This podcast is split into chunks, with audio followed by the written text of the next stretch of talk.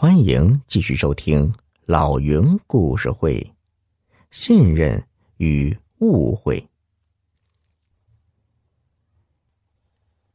自己难道是罗马人的后裔吗？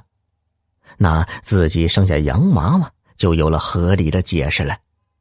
小果一下子兴奋起来，她急忙往家跑，把这一切想告诉丈夫。可回到家，丈夫不在。而再看儿子，目光呆滞，昏昏欲睡。摸摸儿子的手，一丝寒意透入骨髓。他急忙拨打了幺二零。由于抢救及时，孩子终于从鬼门关给硬生生的夺了回来。愤恨交加的小伙马上报了警。警察在白老太的床头柜里搜出了大量的安定片。原来，白老太带着这个洋娃娃，本来心里就堵着慌。无奈这孩子活泼又好动，为了让他安稳些，他先是在奶粉中加入了少量的安眠药，见孩子吃了睡，睡了吃，效果不错，省心又不闹事。可是慢慢的呀，他对孩子的相貌越来越看不上眼，心里的火一下子又窜了上来。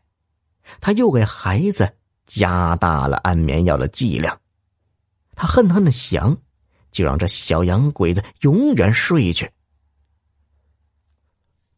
被告席上，警察向白老太出具了亲子鉴定书。亲子鉴定显示，白远航与孩子的血缘关系达到百分之九十九点九九九九，这就是说呀。孩子的确是白家的亲生骨肉。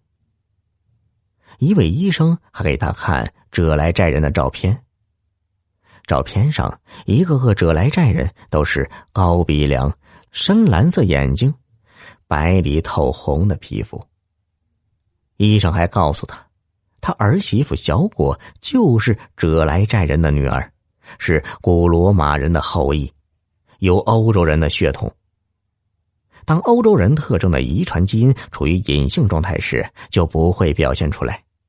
比如说，小果还是黑头发、黄皮肤，但是他的身上还是携带着欧洲人的隐性遗传基因。